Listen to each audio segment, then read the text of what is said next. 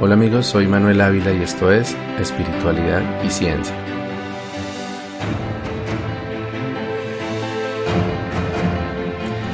Hoy tenemos otro conversatorio que eh, pues el pasado fue muy exitoso, recibimos muchos comentarios, Paulita estuvo súper contenta porque le alabaron la voz, la fluidez y yo estoy totalmente de acuerdo. Pero lo que más me gustó fue que la conversación fluyó bastante y, bueno, pudimos también como compartir con nuestros amigos eh, estas experiencias que la verdad son increíbles todo lo que se vivió. Entonces, mm, vamos a hacer hoy un nuevo conversatorio. Hoy mi invitada es también muy especial, mi hija Ana María. Hola Anita, ¿cómo estás? Hola, gracias por invitarme. También escuché el conversatorio con Pablo y sí me encantó. Eh, concuerdo con lo que dicen todos y lo que dices tú de que tiene una manera muy chévere de expresarse. Eh, fue muy bonito también escuchar como todas las experiencias de, ustedes, cómo se conocieron, cómo, cómo ocurrió todo, para mí fue muy lindo. Como... Aunque yo creo que tú ya conocías esa historia, ¿no? Sí, pero como detalles, no sé, contados, contados específicamente así de ti, como que se escucha más romántico, más desde esa perspectiva. Yo creo que más de uno pensó como, ay, ojalá, ojalá así sea cuando encuentre el amor de mi vida. sí, hay, hay cosas que, que incluso mis papás me han dicho, ¿no? Tus abuelitos han, han, comentado que no sabían, que ni se imaginaban que hubiéramos vivido tantas cosas. Pues también ellos escucharon en su momento la, una versión, pero pues como que al describirlo de esta manera tan detallada y, y, como revivirlo como en, en ese formato de, de, historia de cuento, pues se, se vive, se puede como que casi que volver en el tiempo eso. Entonces, eh, sí, estuvo muy chévere, pero bueno, hoy eh, el conversatorio es un poquito diferente porque no vamos a hablar sobre mi historia personal. Bueno, podemos obviamente, vamos a hablar de nuestras experiencias, pero el tema central va a ser el último episodio en particular, aunque los, episodios, los tres últimos episodios han sido como una serie. No los he llamado de la misma manera para no, pues como, como no sabía además cuando, cuando escribo generalmente no sé hacia dónde va a ir la a dónde me va a llevar la, historia, pero, pero han, tenido que ver con el sufrimiento, con eh, cómo poder eh, eh, enfrentarlo y, las herramientas, pues al menos las más eficaces que yo he conocido, que es esta meditación que bueno, tal vez cualquier meditación sirve, pero en particular la meditación vipassana, pues para mí ha sido junto con Yahé una de las herramientas más poderosas para cambiar mi vida. Entonces quise invitarte para charlar sobre este tema porque pues eh, tu visión como, como mujer y como joven también, porque pues a, tu edad yo todavía no tenía acceso a toda esta información, tú has estado involucrada en la espiritualidad desde cuándo, toda la vida. Desde los 11 años, la, la segunda vez que tú tomaste yagé, me acuerdo que llegaste a la casa y me contaste tu experiencia, creo que también estuvo mi tía Ginette Sí, si no estoy mal. Y tú me dijiste, de todo lo que yo, de lo que, de la parte que escuché, no escuché eh, ni la parte maluca ni la parte difícil, sino, no, eh, pues ves cosas lindas, ves muchos colores, es una experiencia nueva, entonces yo dije, no, yo quiero vivir esto, no sabía ni siquiera para qué, pero fue muy chévere porque después de, de tener como esa experiencia tan reveladora, que además fue bastante dura, sería chévere también comentarla en, en otro episodio que hablemos así como de plantas y, todo el asunto. Em, después de eso, pues nada, simplemente me sentí como una persona nueva, una persona distinta y ya tenía como este, es como si hubiera desbloqueado un nuevo aspecto en mi vida de, de la espiritualidad, de esa curiosidad por conocerme, por eh, como tener, yo quería como conectarme más a lo místico, ¿no? Como a las plantas, como eh, todo eso que le, lo, digamos, lo, lo deslumbra uno cuando uno empieza como a acercarse al camino, eh, de conocer maestros, de, de no sé, leer. Eh, entonces, y también por lo que estuvimos acercándonos al tema de los muiscas, tú también lo has tocado acá el tema un poco en, el podcast. Entonces, por ahí empezó como la parte que, que, se acerca a eso que tú, que tú mencionas acá, que igual va muy de la mano del camino la, a, que, ¿cómo se diría? La la, la iniciación. Entonces, pues ha sido así. Yo creo que como unos ya 10 años, 11 sí, años. básicamente desde que, desde que yo empecé también, porque pues eso es como lo otro que ha sido característico y es que al haber yo entrado en, en el mundo de la ancestralidad, como que jalea a toda la familia. Entonces entraste tú, bueno, Ginette que fue a tomar, mi hermana que, que estuvo en la primera experiencia de Yahé y después de eso pues ha habido primos, eh, amigos, ahí estaba Lorena también que nos comentaba que ella desde el principio ha estado por ahí, al, al, lado de nosotros como, como una persona importante en la vida de nosotros, así como otros amigos espirituales. Y Pero, pero una de las cosas que, que yo por lo menos tengo presente es que todo esto que hemos hecho, pues del viaje y las cosas ancestrales en las que hemos estado, se, o sea, giran alrededor del el concepto de sanar, ¿no? De, como de curarnos, como de, de, de liberarnos.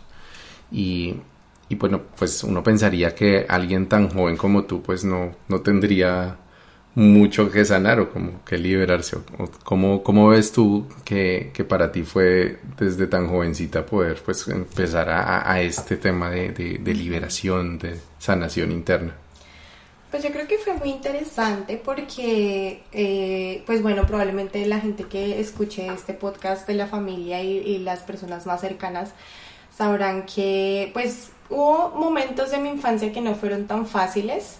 Afortunadamente, pues todos en mi familia han sido eh, espectacularmente amorosos y lindos, pero pues eh, digamos que una parte relacionada con eh, una esposa que, que, tuvo mi papá en su momento, de pronto no fue como lo más sano, pero el punto era que para, para mí es como que, y ahí yo creo que hay, hay varias personas que seguro se van a sentir un poco identificadas, es, hay veces que uno no sabe que uno ha tenido situaciones difíciles que necesita sanar hasta el momento en el que llega a esa toma de o a esa eh, ceremonia o a esa meditación y entonces está como ese momento de catarsis y uno ve todo eso que estuvo atrás, que uno cargó por tanto tiempo y uno dice, pero ¿qué es esto? O sea, yo, yo ¿por qué estaba con toda esta situación y nunca me había dado cuenta? Es como estar con los ojos vendados y quitarse la venda en ese momento.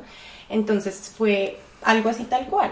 Pues eso que dices es bien importante porque es justamente lo que a lo que bueno, nos, hemos referido en estos episodios sobre el sufrimiento y es que y que fue hecho el descubrimiento del Buda que él hablaba del sufrimiento o de los sankaras pero eh, también yo mencionaba que hay otra palabra que, que es eh, tal vez más precisa para definirlo y es insatisfacción. Entonces decía que, que, cuando, pues porque muchas personas piensan, no, pero pues qué sufrimiento, si, no, pues a no ser que a uno se le haya muerto, pues alguien que uno quiere o que uno esté en la calle y que no tenga uno que comer, pues tampoco es que la vida sea sufrimiento.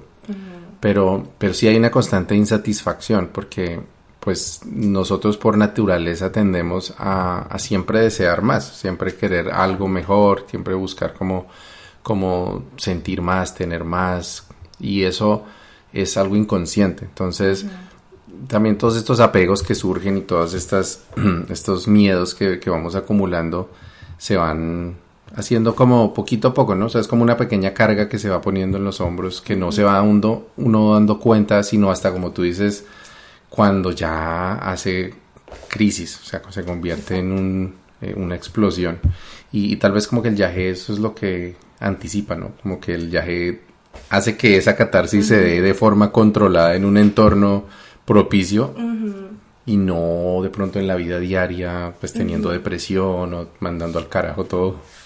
Lo que pasa es que yo creo que eso que tú dices es tal cual como ocurre en todo lado y es la gente siempre le dice a uno usted debe ser eh, agradecido con su vida, no quejarse, esos no son penas, entonces a lo mejor si uno tiene eh, no sé, por ejemplo, uno no puede dormir, vive con insomnio, o de repente una persona empieza a tener ansiedad, eh, o de repente son cosas que, que, de, al, de, día a día uno no lo hacen sentir bien, que por ejemplo en mi caso yo ahorita me recuerdo a mí misma de niña en esa época, había cosas que mm, de pronto no entendía yo que no estaban bien por yo ser tan pequeña, pero, pero no estaba viviendo plenamente, ¿sí? Entonces, ¿qué pasa? Que como no nos enseñan, yo pienso yo, ¿no? Que no, no, le enseñan a uno o nadie le dice a uno eso de que uno puede vivir sin, sin esas cargas o que uno eh, puede creer que no tiene, pero pues están ahí, ¿sí? Entonces, eh, creo que, que, esa es como la parte, la parte importante de uno, eh, pues nada, o sea, simplemente no asumir que cualquier cosa que uno siente, cualquier dolor, cualquier tristeza es pequeña, sino pues darle la importancia que tiene y sobre todo saber que uno no tiene por qué cargar con, con todo eso porque sí, ¿no? Sí, hay, hay que, pues es como el problema que también hablaba en el episodio sobre la observación, que normalmente nosotros no nos observamos, no estamos conscientes de, de nuestros procesos mentales internos, o sea, andamos como en automático y la vida nos va llevando a, a estar como en el día a día y a pensar siempre hacia afuera, en el trabajo, en las obligaciones, en, en las deudas, en los problemas, pero, pero hace falta como un proceso de, de bueno, y, yo qué estoy sintiendo, cómo estoy sintiendo, por qué estoy sintiendo de esta manera, y, y como un seguimiento, porque es que también las crisis nunca suceden de un día para otro, sino se van acumulando. Pero pues, pues por eso es que es tan importante tener una herramienta, alguna herramienta para poderse dar cuenta de esto sin que tener que llegar pues al límite. y bueno, el viaje es una que hemos ya hablado bastante en el, en el podcast y pues tú también lo experimentaste, pero pues el viaje no siempre está.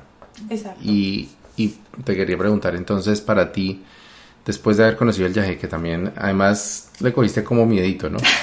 Sí, miedito es, claro, sí. Pues el tema de que, de que haya sido tan, tan fuerte, tan impactante, ver tantas cosas, no tener control sobre mi cuerpo, todo eso es, aterrador porque son cosas y sensaciones a las que uno no está acostumbrado. Eh, pero pues ya habiendo tenido esa medicina y sabiendo que había cosas en ti que necesitaba sanar y que, bueno, y sobre todo cosas que, que ya te eras consciente que se van convirtiendo en sufrimiento, ¿Cómo, qué herramientas elegiste o qué has utilizado para mantenerte en equilibrio? Pues yo creo que lo que, lo que me dejó el viaje, yo creo que es una palabra que a la final, eh, creo que me la dijo un amigo hace mucho tiempo, me dijo, a mí me gusta de ti que tú eres muy resiliente. Y yo, en ese momento, yo, ¿qué, qué es resiliencia? Y la resiliencia, resiliencia si no estoy mal, es como la manera de uno pues enfrentar la vida, como de estoy teniendo problemas, las cosas pueden verse mal, pero yo salgo adelante, ¿sí? Entonces, eso suena como muy adornado y muy perfecto y no es, yo creo que no es fácil, pero creo que la, desde el viaje y una cosa que yo he recibido, supongo que eh, regalo de mí misma para mí, es, es esa, esa, digamos, concepción de que los problemas que, ocurren en, mi vida, em, las tristezas, las pérdidas, todas las, cosas que nos pueden pasar a todos, eh, tienen, no lo digamos como un propósito, pero cuando ocurren, después de eso no hay nada más que podamos hacer, ¿sí? O sea, lo que ocurrió ya ocurrió, pero lo que nosotros tomemos de enseñanza a esa situación o lo que podamos hacer con eso, pues es lo que realmente como que a la final cura esa, ese, ese, ese dolor, esa tristeza y, la, y pues se usa, se, se usa para, para, para, la vida, ¿no? Bueno, pero la pregunta que te decía más puntual es qué herramientas has utilizado para mantenerte, o sea, si es solamente como un proceso ah, mental o, o, te,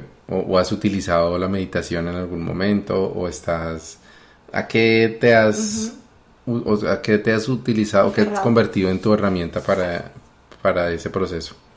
Pues yo creo que afortunadamente eh, el tabaquito ha sido una herramienta increíble porque eh, pues lo conocí cuando empezamos a eh, andar en, este camino muisca y para mí fue simplemente como esta planta que yo aprendí a utilizar pues no, no sería fumado, ¿cierto? Porque no alumo los pulmones, sino como...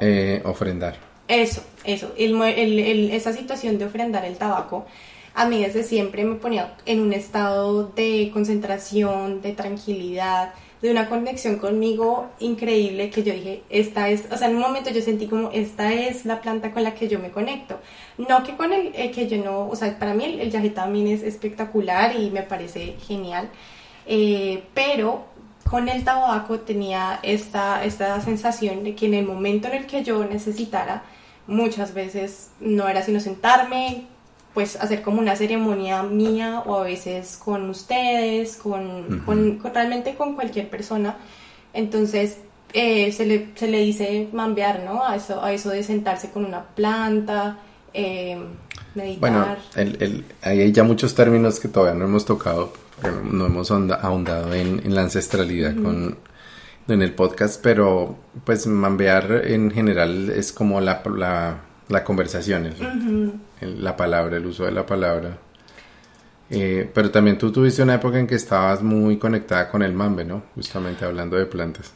Con el mambe también. El mambe me, me parece que es muy útil, o bueno, yo lo utilizaba sobre todo cuando, porque tengo entendido que, pues digamos, desde la concepción muisca, el espíritu del tabaco es masculino, como em, de dónde viene la planta, o esa es la concepción que se tiene y el mambe que viene de la coca es femenino, ¿no? Sí, eso dice. Eh, son, son, muchas cosas que pueden ser o no ser, cada quien lo sentirá a su manera, pero yo obviamente empecé por ahí, ¿no? Entonces, eh, para mí era como, como, como tener estas dos guías, masculina y femenina en su momento, pero más allá de eso era que simplemente yo me sentía en ese estado de, de, de podría decirse meditación, sí, o sea, de conexión con Es un estado alterado de conciencia de todas maneras. Sí, claro, porque no, no piensa uno como piensa uno en el día a día. Pero hay otra cosa importante y es el poder de la ceremonia, porque, y de eso pues también seguramente hablaré en algún episodio, y es que las plantas pues tienen unas propiedades, digámoslo así, químicas, que, reaccionan pues con nuestro organismo de alguna forma.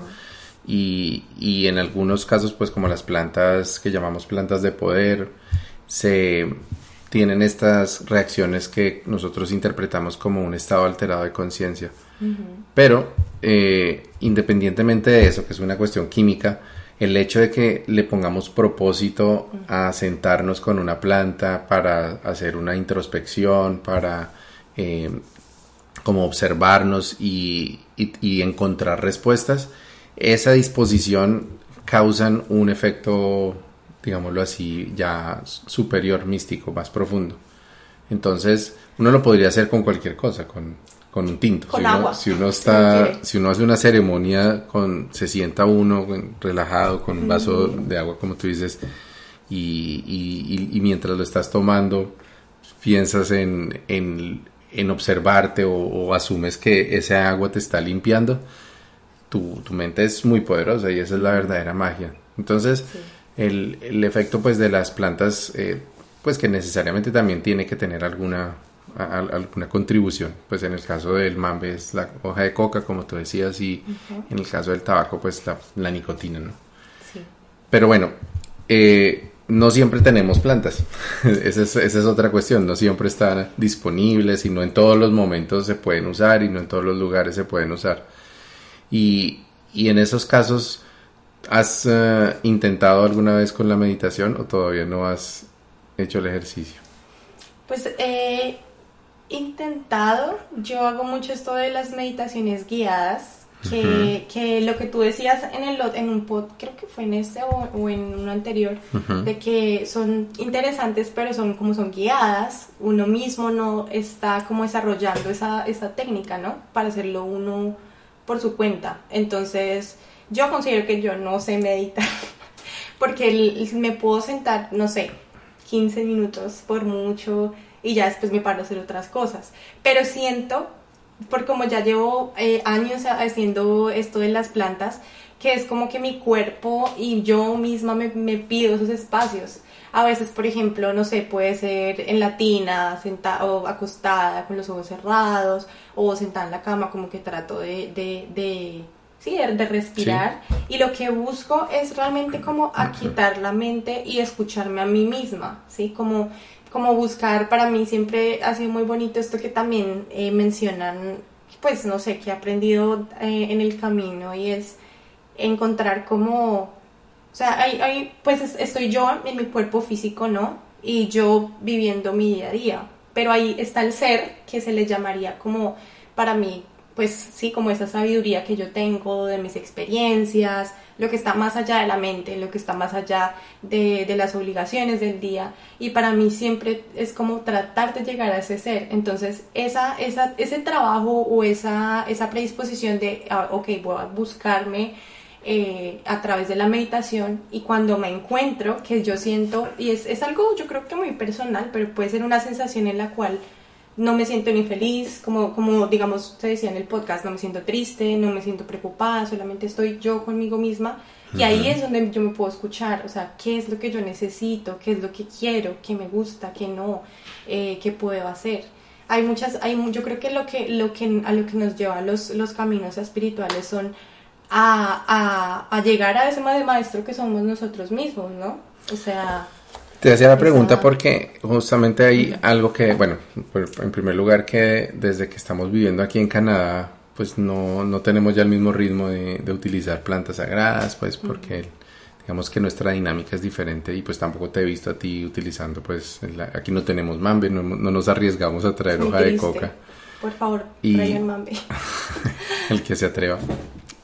No, yo creo que no hay problema traer mambe. Lo que pasa es que como uno le sabe que es hoja de coca, entonces da, como sustico, pero, pero pues digamos que en, en, esa, en, esas circunstancias pues es, ha sido difícil. Sin embargo, pues lo que yo he visto en ti por lo menos es que sigue siendo muy autoconsciente. lo que yo percibo de ti es que te observas mucho y, y, con, y con mucha rapidez reconoces cuando te estás equivocando, cuando has eh, de pronto actuado de una forma que no, pues no es la mejor y buscas solucionar las cosas. Entonces, eh, te lo preguntaba porque me gustaría saber cómo funciona ese proceso de autoobservación en ti.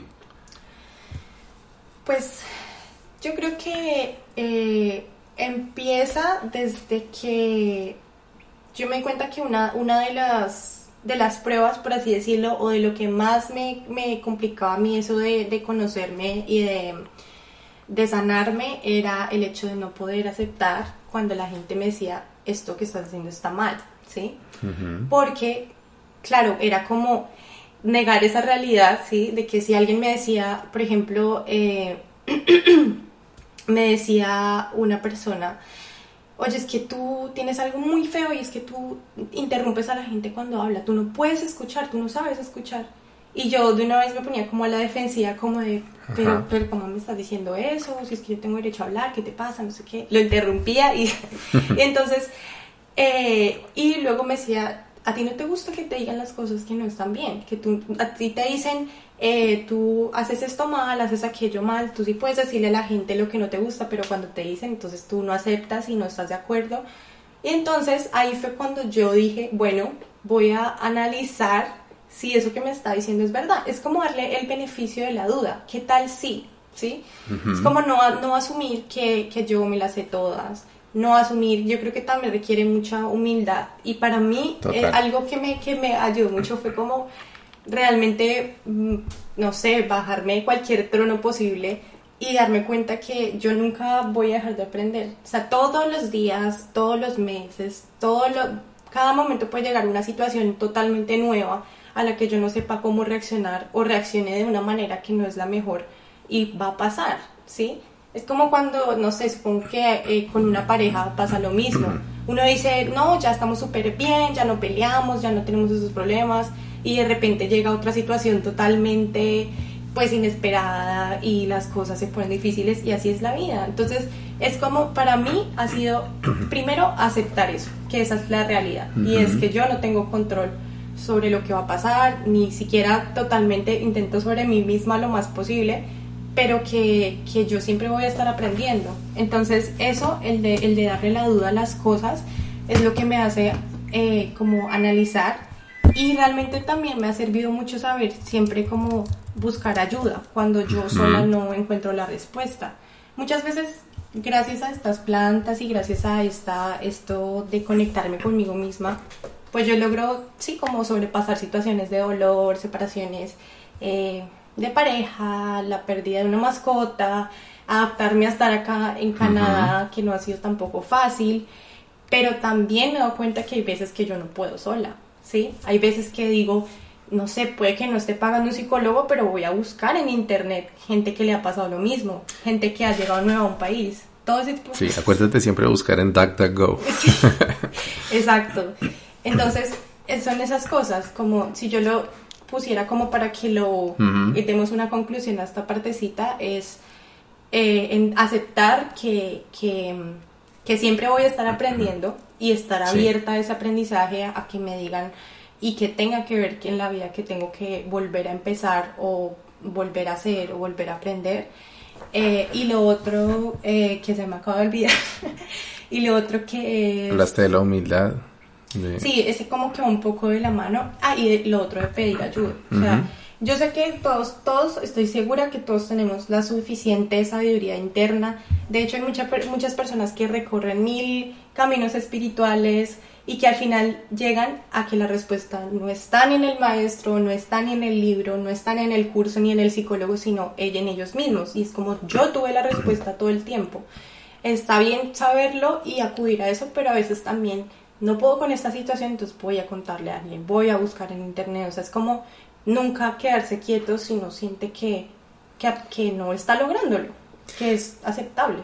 Sí, hay, has dicho hartas cosas chéveres porque se relacionan con el tema y, y otros temas que no hemos hablado todavía, pero que, que, son bien importantes también de tratar. Y es, por un lado, la aceptación de la realidad que, que es el, tal vez el, el, inicio, ¿no? Yo decía que esa es la puerta para, para la iniciación, es aceptar el estado en el que estoy, porque si, si no hay nada que mejorar, si no hay nada que cambiar, entonces no hay, estoy cerrándome la posibilidad de que llegue algo mejor.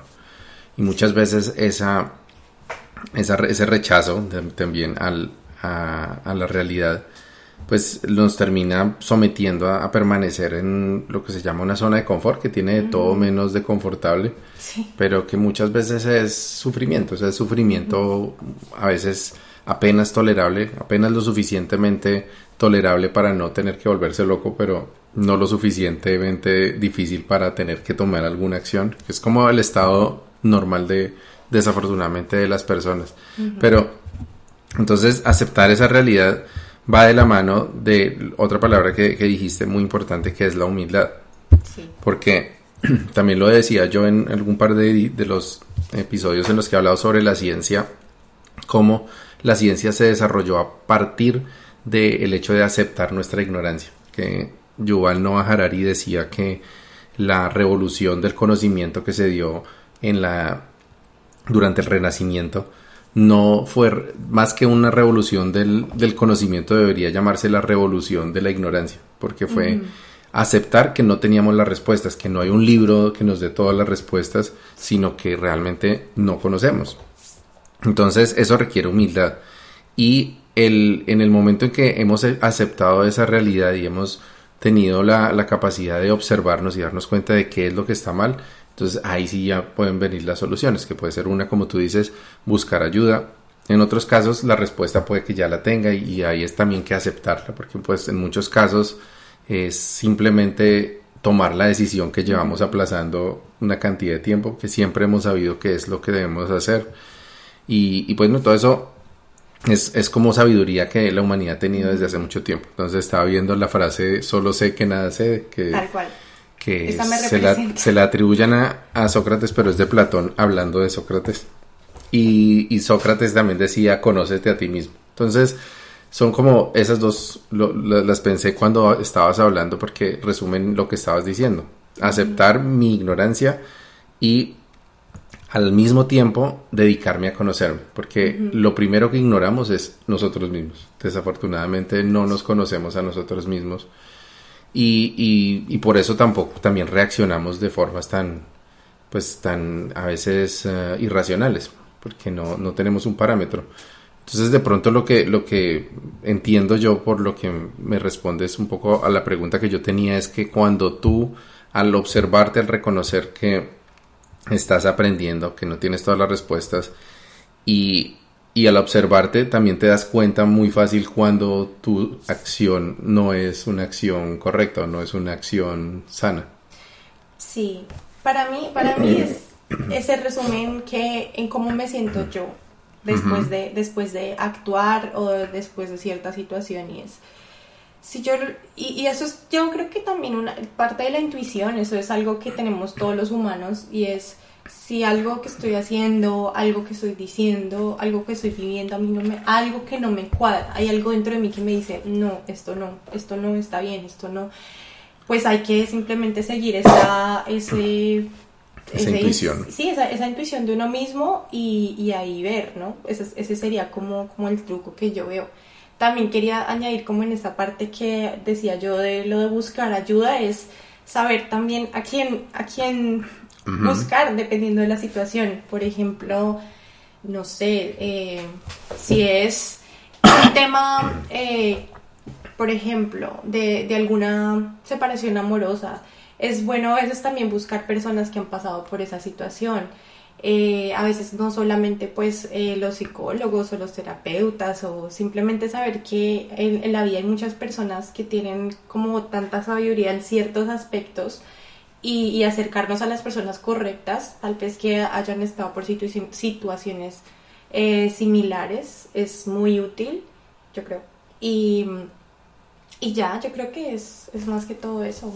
Sí, hay, hay muchos recursos. Es, es que todo parte de, estar dispuesto a recibir, porque cuando uno está cerrado, cuando uno niega la realidad, entonces las posibles soluciones se convierten en una amenaza, porque, porque si recibes ayuda, si, si empiezas un camino, eh, te obliga a reconocer que no está bien el lugar en donde estás. Entonces a eso se le rechaza y muchas veces por eso las personas se alejan de amistades positivas o de amistades que pueden ser una buena influencia porque saben que, que, que, que de ver ese ejemplo y de aceptar que quisieran estar ahí, les toca dejar mucho remover todo lo que hay que remover para, para estar bien. Sí.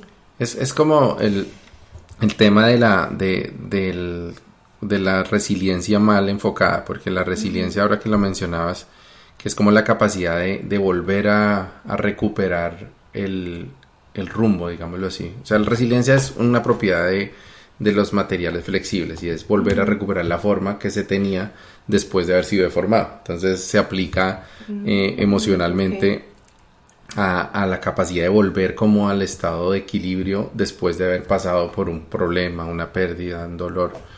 Y, eso pues implica la necesidad de, de realmente volver al equilibrio.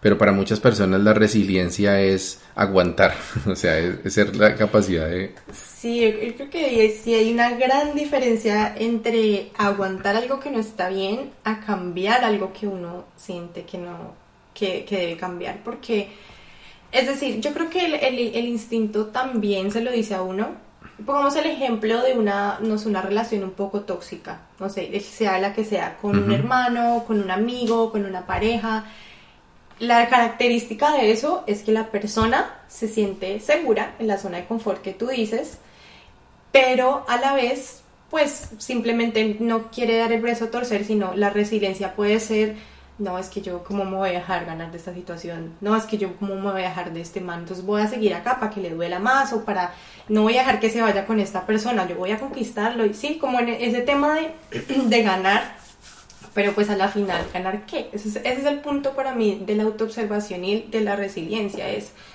¿qué es, lo que, qué es lo que yo quiero que me quede de esto, ¿sí? Quiero estar tranquila, quiero ser próspera, quiero irme a viajar por el mundo, ¿qué quiero hacer? ¿Sí? ¿Qué quiero hacer con esta situación o qué quiero hacer después de esta situación? O sea, como de pronto también tratar de, salirse por un, un, momento y ver todo lo que está afuera y es, yo creo que es muy complicado, sobre todo en unas situaciones más difíciles, pero tiene uno que buscar como de, qué, de qué agarrarse, de qué rama agarrarse para salir. Y a veces, pero a veces es difícil es porque cuando hay muchas personas en el mundo que no han conocido la tranquilidad en la mayor parte de su vida.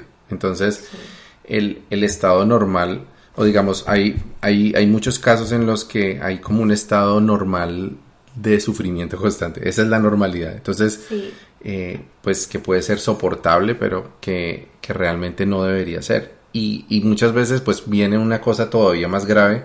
Digamos, ahora que hablabas de parejas tóxicas, ¿no? Que eso sucede a veces con, cuando se dan esos casos de parejas que son agresivas o que son mutuamente eh, dañinas y digamos que, que sostienen toda esa, esa constante, ese constante maltrato mutuo, pero pues suave y solamente cuando vienen a, caer en la violencia física o en maltrato ya, un abuso más grande, entonces consideran que volver a lo normal, o sea, un maltrato aceptable, entonces ya es como la resiliencia. Y eso es, eso es tal vez lo que, lo que pienso yo que a lo que se refería el Buda con, cuando utilizó esa palabra del sufrimiento, ¿no? Que es que la vida constantemente va creando esos estados inconscientes de sufrimiento que, que se dan por cosas, bueno, en este caso que puse, el ejemplo que puse son graves, pero a veces son cosas más pequeñas y cosas que, que, uno deja pasar por alto, pues que puede ser como, como decía, el afán de buscar dinero, la,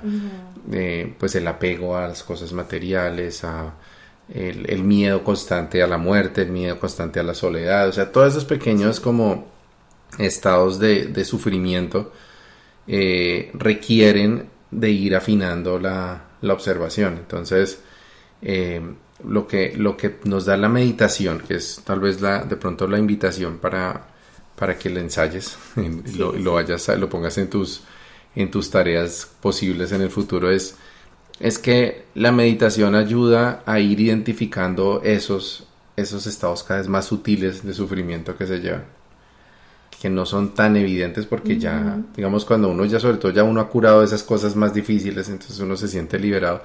Y es como en el viaje, cuando uno va al viaje dice, fue pucha, pero ¿qué fue todo lo que vomité si yo ya estaba bien? Y uno se confía y después uno dice, no, yo ya estoy bien, yo ya puedo. Por eso digo que es, es importante también, pues eso, nunca, nunca olvidar que, que la, la batalla, por así, por así decirlo, todavía, todavía sigue y es... Pues sí, sabes que sí, voy a intentar lo de la, la meditación porque pues sí me ha llamado la atención. Yo me he sentido llamada, siempre como que eh, escucho y ahorita la pandemia afortunadamente ha como que motivado eso, ¿no? Mucha gente está en el tema de la meditación, es como una manera de tal vez no volverse loco en la casa, que a la final también es una oportunidad más para conocernos a nosotros mismos. Y, la meditación tiene muchas formas de hacerse, o sea, ya, ya también lo mencioné, y es que hay, hay una meditación que es en la vida diaria y es la observación constante de momento en momento. Y, y se puede desarrollar con la meditación normal de, controlar la respiración, pero también se puede ir simplemente cada, tratando de estar consciente de sí mismo, porque es que, de nuevo, entramos en automático con mucha frecuencia, pero, pero hay, hay que hacer el ejercicio de parar y, muchas veces al día darnos cuenta que estamos vivos, que, que, tenemos salud, pues que hacer como el ejercicio de gratitud, pero también entonces ahí viene la observación, bueno, yo realmente estoy tranquilo, estoy bien. Para mí, para mí eso se convirtió en una necesidad después de que tuve la crisis por la ansiedad. Oh, no tenía ni idea. Porque, porque cuando sucedió eso, yo no sabía de dónde, de dónde vino, o sea, yo no era consciente pues de todo lo que estaba acumulando. Y pues de hecho, esto fue después de haber pasado por ya muchas experiencias con el viaje y muchas ceremonias, entonces, eh, pero sí me di cuenta que pues tú también lo viviste ahí conmigo en esa época, pues que estaba súper cargado de trabajo y de proyectos por un lado y por el otro y ayudando aquí y allá y todo el, cambio de, país.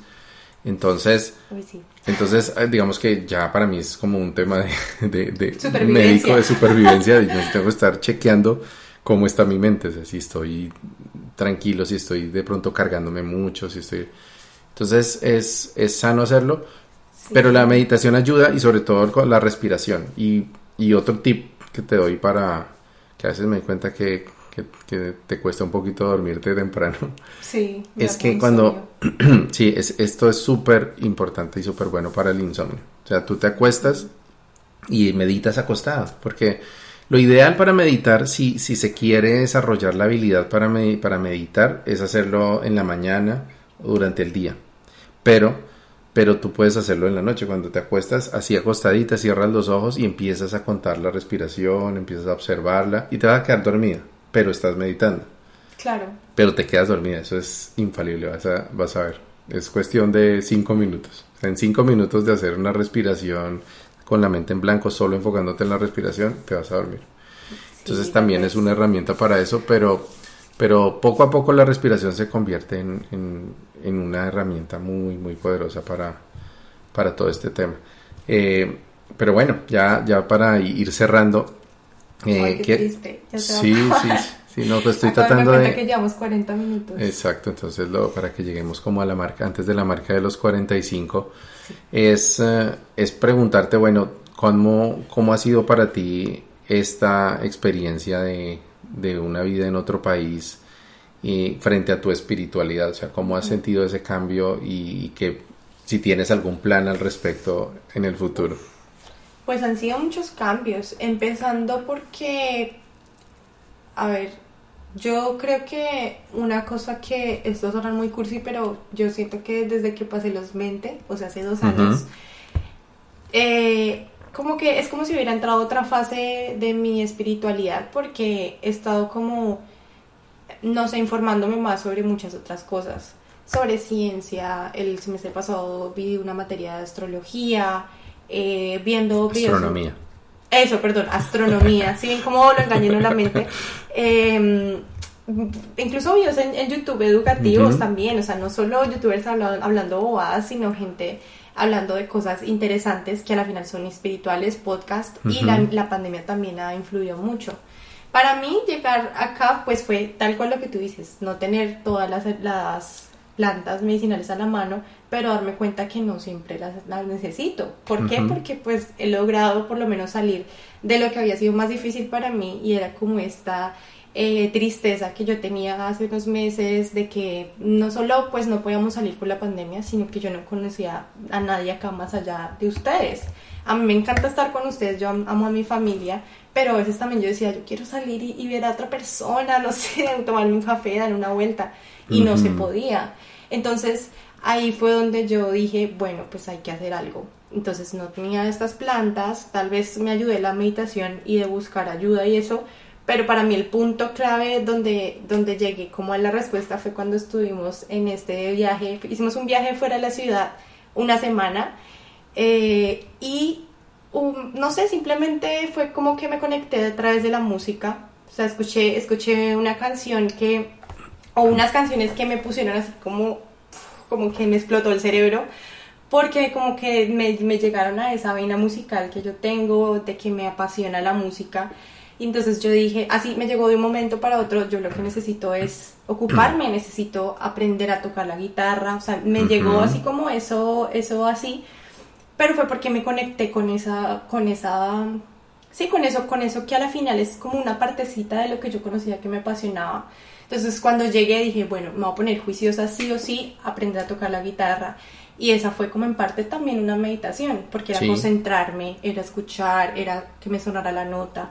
Luego a lo mejor hacía ese tipo también de meditación con escuchando podcasts tuyos, eh, doblando ropa, eh, todo lo que estuviera a la mano. Descubrí muchas cosas, empecé a descubrir tal vez youtubers que no, no veía de temas que me interesaban, tal vez películas eh, increíbles, digamos, clásicos del cine, temas también en la universidad que de pronto antes me da una mamera, no sé, ponerme a leer este artículo que me mandaron de la universidad. Entonces empecé como a cogerle apasión a todas las cosas que yo veía, esto me gusta, esto también, aquello, y, y, me empezaba como a alimentar de todo eso y eso ha sido pues lo que me ha mantenido como estable. Entonces para mí la espiritualidad se ha vuelto como continuar en esa observación y quiero seguir conociéndome al máximo, o sea, seguir conociendo cada cosa de mí, eh, también como aumentar ese amor propio de descubrir como yo de verdad soy una persona muy chévere, yo me caigo bien, me gusta estar conmigo sola, no, no me siento como tenía años de miedo a estar sola, ¿no? Entonces,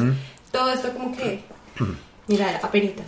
He querido, sí, quería llegar a ese punto porque, porque la iniciación es un proceso interno y el camino espiritual está dentro de uno. Afuera hay maestros, guías, herramientas, y excusas, pero en, el camino realmente se hace adentro y no importa dónde estemos, no importa que haya o no haya eh, esos maestros o esas herramientas, lo importante es tener esa decisión, como te diste cuenta, pues viene de la aceptación, tú aceptaste que tu realidad ahora es estar aquí, que no están ciertas personas, aceptaste que pues estamos en medio de una pandemia. Es que sí, fue, fue así tal cual, hubo un momento en el que yo dije, no va a pasar de un día para otro. La pandemia no se va a acabar, no van a llegar acá 10 personas a decir, hola, queremos ser tus amigos y te vamos a invitar a tomar un café. No va a pasar nada de eso. Ni siquiera está el viaje, soy yo. ¿Y yo qué voy a hacer? Pues nada, es como romper las cadenas de, que yo misma tenía o me había puesto y decir, no, es que si la realidad es así, yo me adapto. ¿Sí? ¿Qué tengo en la casa para hacer? ¿Qué tengo afuera para, para ir a caminar? O sea, y, cambiar esa, esa mentalidad que es como, sí, como a la final, yo lo describiría tal cual como agarrarse las de las ramas que hay, buscar ayuda, también busqué ayuda, hice lo que pude y hasta ahí fue como fui llegando. Pero lo que tú dices, o sea, yo me mentalicé, yo dije, esto no va a cambiar, soy yo la que tengo que cambiar. Exacto. Bueno, no, genial, me parece muy, muy bonito el punto para que quede la reflexión ahí para quienes nos estén escuchando. Eh, un saludo especial para Karen que habló de la resiliencia. Me comentó en uno de oh, los en uno de los episodios que ella le gustaría hablar sobre resiliencia y mira que salió el tema hoy. Entonces más adelante de pronto por ahí tengamos una nueva invitada. Vamos a ver. Eh, por ahora pues les agradezco mucho el tiempo a ti Anita hablas muy bonito también. Gracias. Y dices cosas muy lindas, entonces... Ay, te amo. Gracias por invitarme, me encanta. Bueno, y para todos, que tengan una, un buen resto de día y buen camino, buena brisa. Hasta pronto.